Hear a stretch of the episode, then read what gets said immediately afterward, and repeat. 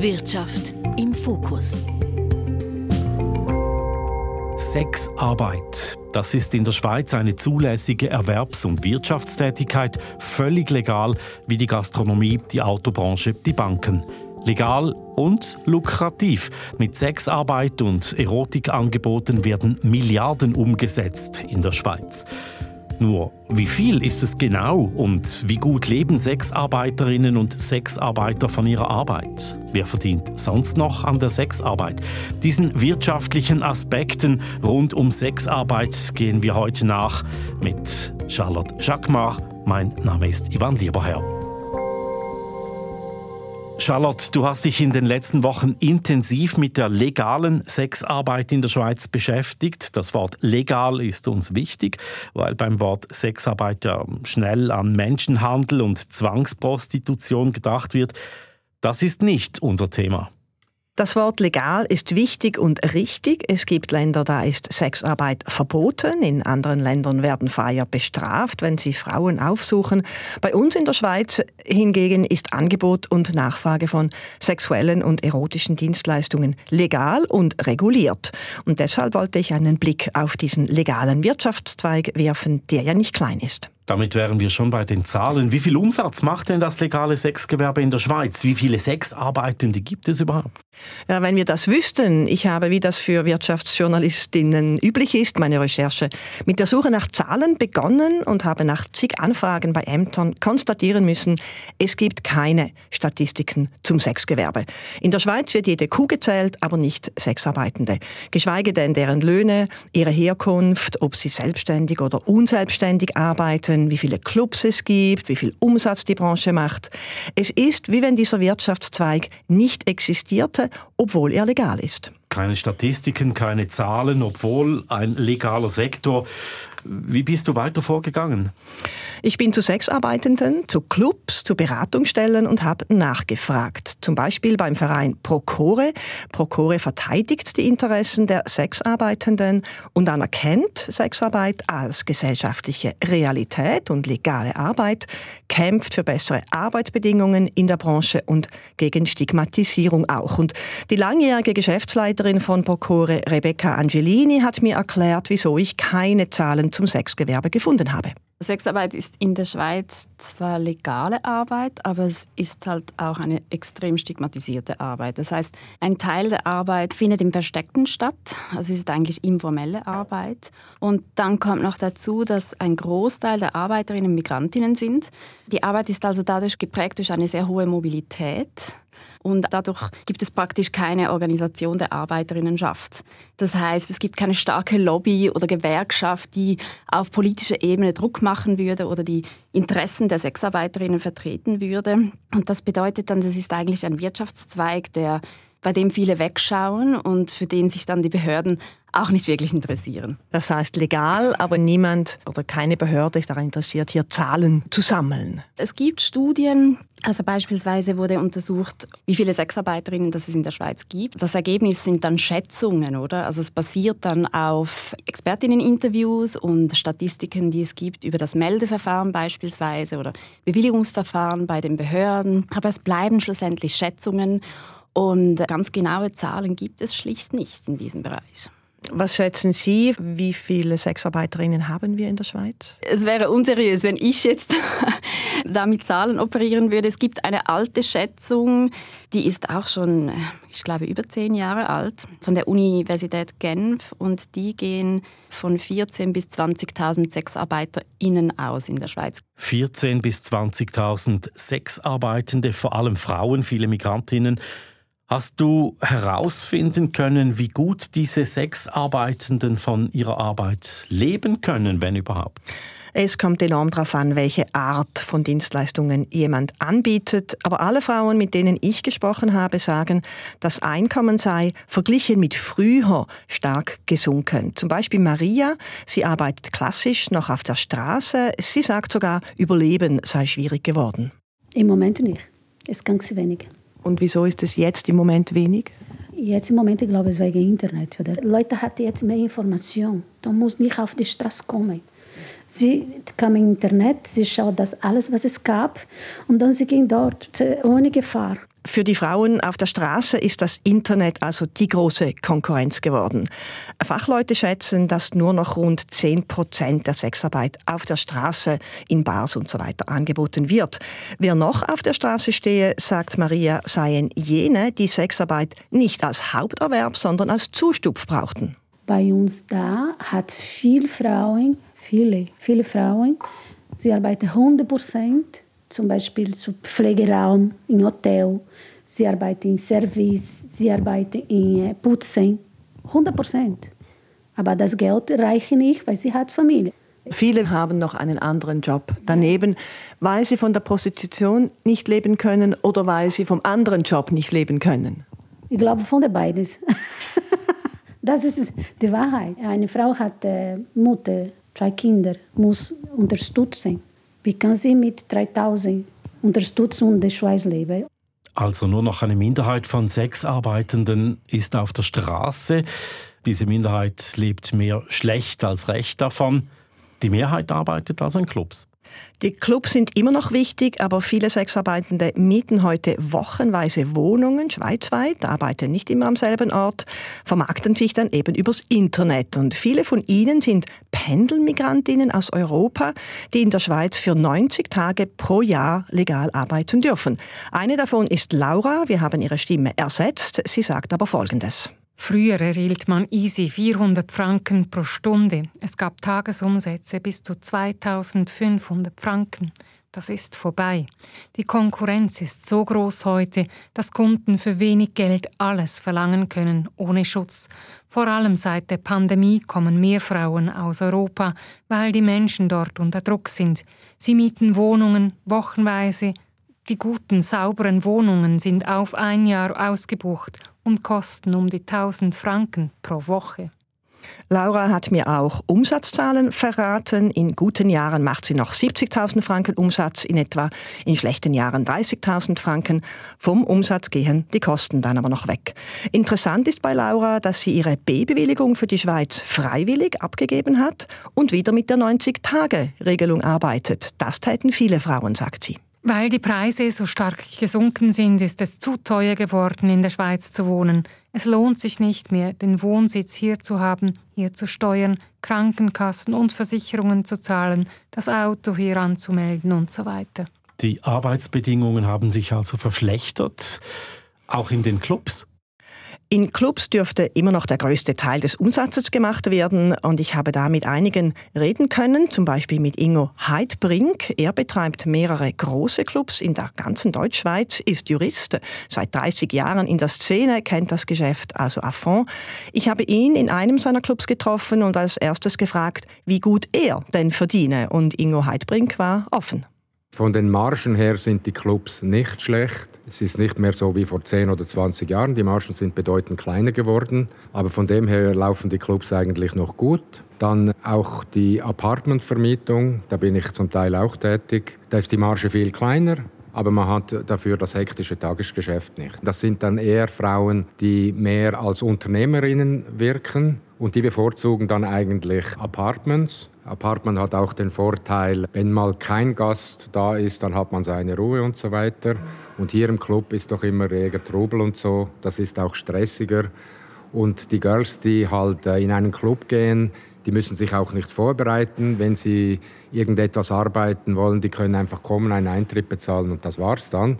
Wenn sie hingegen ein Apartment mieten, dann müssen sie schauen, wo miete ich das. Sie müssen selber Werbung schalten und so weiter dann äh, für die Bewilligung schauen, wenn das in Frage kommt. Das sind dann noch zusätzliche Aufgaben, die ein Girl hat. Sie sagen, die Marge ist nicht schlecht, 2, 3 Prozent, 50 Prozent. Wo sind Sie so ungefähr?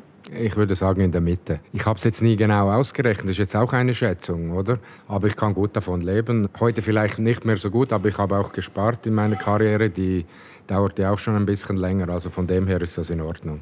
Jetzt gehen wir zu den Sexarbeiterinnen. Wie gut leben die Sexarbeiterinnen von diesem Geschäft? Es ist sicher nicht mehr so einfach wie früher, aber äh, ich darf sagen, dass wir äh, in unseren Clubs stetig die Preise für die Frauen angehoben haben. Die Konkurrenz in der Branche ist tatsächlich sehr groß, aber äh, unsere Gruppe bemüht sich wirklich, dass die Frauen gut verdienen weil auf der Gegenseite haben wir dann auch gewährt, dass wir gute Girls, motivierte Girls bekommen. Wenn Sie sagen gut verdienen, dann möchte der Hörer, die Hörerin natürlich irgendwo eine Größenordnung haben. Ja, ich würde sagen, äh, gute Frauen verdienen vielleicht im Monat 40, 50.000. Aber da müssen sie sehr fleißig sein, haben vielleicht noch ihre eigenen Kunden auswärts und so, dann kommen sie schon auf diesen Betrag. 40 bis 50.000 Franken im Monat. Ja, aber äh, wenn man das jetzt vergleicht zu meinen Anfangszeiten, ich rede jetzt da von den 90er Jahren, dann haben die Frauen vielleicht mit 60 Prozent vom zeitlichen Aufwand das Gleiche verdient, aber dann rechnen sie noch die Teuerung, dann wäre das wie heute vielleicht äh, sicher 100.000 pro Monat. Also diesbezüglich hat sich schon etwas geändert. Das tönt auch nach großen Lohndifferenzen. Der Clubbesitzer betont, die selbstständigen Unternehmerinnen, die wie Laura Wohnungen mieten, sind die Frauen in den Clubs demnach angestellt. Da stichst du ins Herz der Problematik der Branche. Sie sind selten angestellt, sie bezahlen einen Clubeintritt, können dafür kommen und gehen, wie sie wollen. Für Kritikerinnen ist es aber eine Scheinselbstständigkeit, weil viele Clubs, wenn auch nicht alle, den Frauen vieles vorgeben, zum Beispiel die Preise festsetzen, einkassieren, Abzüge machen für Mehrwertsteuer, Miete, AHV, Reinigung und so weiter. Die Frauen also managen, trotzdem keine Arbeitgeber sind. Arbeitsverträge sind nicht üblich. Und Kritiker sagen, die Clubs würden damit ihre Pflicht als Arbeitgeber umgehen, um Kosten zu sparen. Sie müssen keine Ferien zahlen, keine Mutterschaft, keine Unfall, keine Arbeitslosenversicherung und so weiter, keine Pensionskasse. All diese Lohnnebenkosten fallen weg. Und was sagen die Clubbesitzer zu dieser Kritik?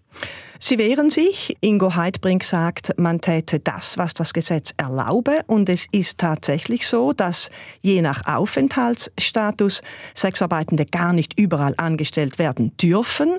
In Zürich und Genf müssen sie selbstständig sein. In Bern und St. Gallen muss man sie anstellen. Also die Gesetzgebung rund um das Sexgewerbe ist ein Flickenteppich, variiert von Gemeinde zu Gemeinde teilweise.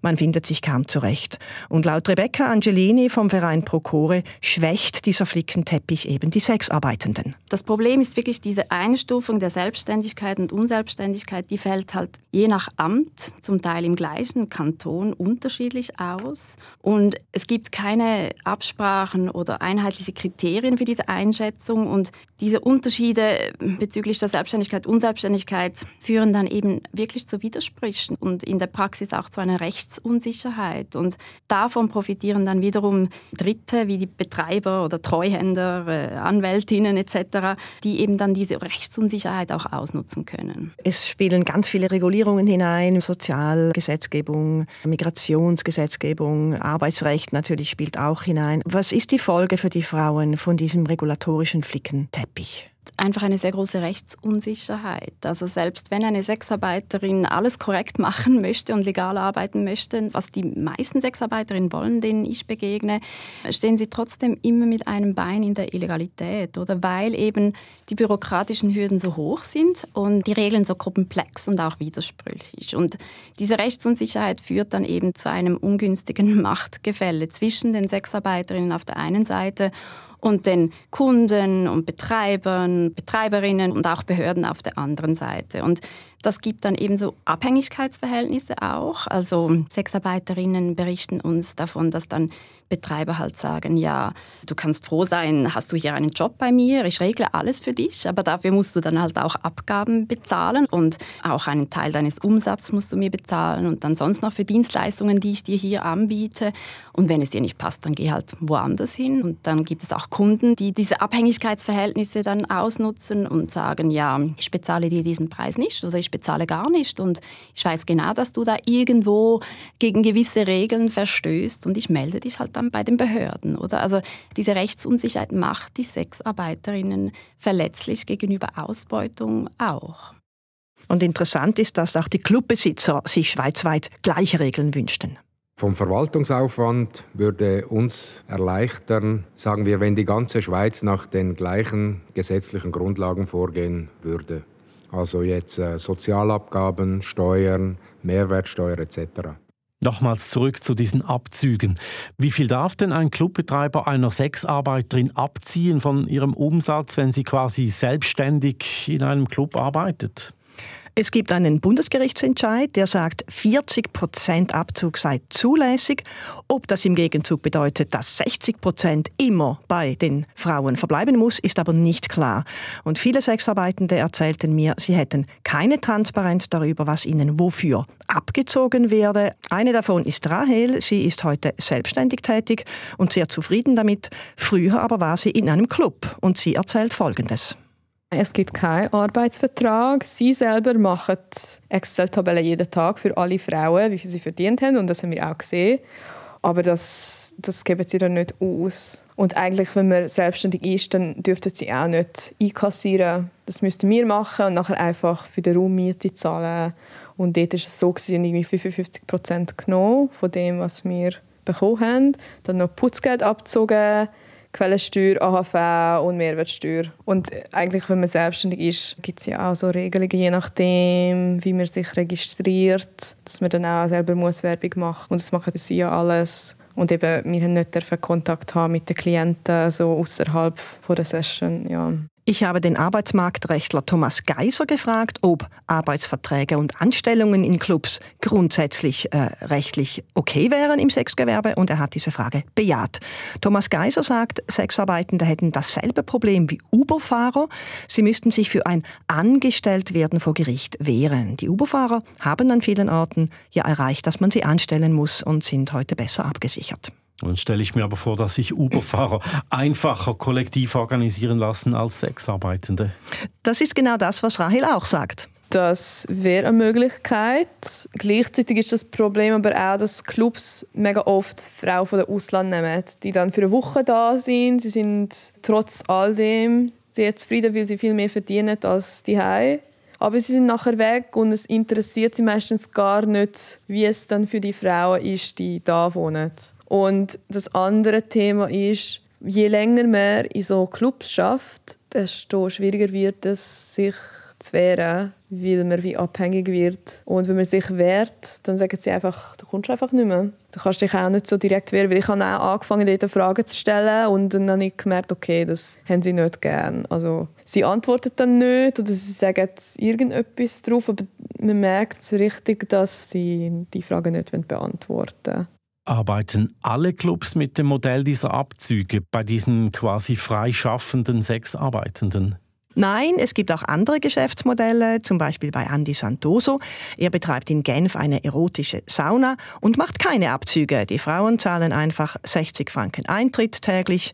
Der Umsatz, den sie machen, gehört dann ganz ihnen. Andy Santoso findet das fair, weil der Job hart sei. C'est clair, ce serait mieux pour moi de prendre les 40% de chiffre d'affaires, mais je trouve le métier de la prostitution, ce n'est pas quand même un métier facile. Donc euh, je me suis dit, ils méritent leur salaire à la fin de journée. Laut Andy Santoso machen erfolgreiche Sexarbeitende auch in seinem Salon bis zu 1000 Franken Umsatz pro Tag. Nochmal zur AHV. Die gilt ja für Unselbstständige und selbstständig Erwerbende. Das heißt, AHV müssen die Clubs so oder so für ihre Sexarbeitenden zahlen, oder nicht? Das ist richtig und es gibt sicher viele Clubs, die rechnen das korrekt ab.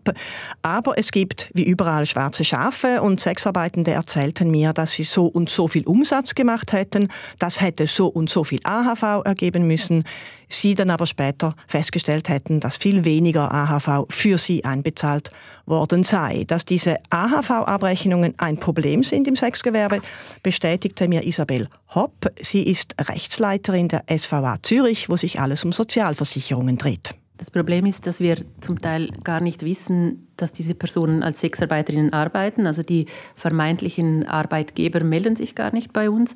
Und in einem zweiten Schritt, wenn wir das dann mal allenfalls identifizieren können, einfach auch an die Informationen zu kommen, ähm, wie genau diese Verhältnisse aussehen und dann als zweiten Schritt, wie hoch der Verdienst von diesen Frauen dann ist. Am Ende spielt es sozialversicherungsrechtlich ja keine Rolle, sind sie selbstständig oder unselbstständig. Entscheidend ist ja, sind sie versichert und haben sie dann auch Anspruch auf Leistungen, wenn es mal sein sollte. Aber diese, einfach an diese Informationen Situation zu kommen, dass diese Tätigkeit ausgeführt wird, das ist eigentlich etwas, was in Zukunft sehr wichtig wäre, dass wir das früher oder eigentlich von Anfang an auch wissen würden. Also keine Zahlen, keine Statistiken, ein regulatorischer Flickenteppich, sinkende Löhne, Scheinselbstständige. Gibt es noch andere wirtschaftliche Aspekte der legalen Sexarbeit, die auffallen? Die Stigmatisierung, Diskriminierung, die Sexarbeitende und Clubs erleben im wirtschaftlichen Alltag. Es ist zum Beispiel fast unmöglich, ein Bankkonto zu eröffnen, wenn man ehrlich angibt, dass man im Sexgewerbe arbeitet. Viele geben einen anderen Beruf an oder landen bei der Postfinance, weil die einen Grundversorgungsauftrag hat. Clubs finden auch keine Versicherungen, egal ob Haftpflicht, Gebäude, Unfall, Krankentaggeld und so weiter. Andi Santoso zum Beispiel hat vor zwei Jahren seine Sauna in Genf übernommen. Alles darum herum legalisiert und als Folge davon hat ihm die AXA alle Versicherungen gekündigt. Bis zum Zeitpunkt der Legalisierung hat die AXA den Betrieb jahrzehntelang versichert und man darf annehmen, dass der Versicherungsvertreter wusste, dass es keine normale Sauna ist. Was geben die Versicherungen denn als Grund an, wieso man Sexbetriebe nicht versichern will? Alles Mögliche. Das Risikoprofil stimme nicht. Es sei keine Zielgruppe. Die AXA schreibt, es gebe Risiken, die man aufgrund von statistisch relevanten Auffälligkeiten nicht oder nur selektiv versichere. Wieso man ein Gebäude nicht gegen Feuer und Wasser versichern kann, nur weil darin erotische Dienstleistungen angeboten werden, bleibt letztlich unklar. Doppelmoral? Also für mich schon, weil es wohl auch bei Versicherungen Angestellte gibt, die Clubs aufsuchen, würde ich jetzt mal wagen zu behaupten.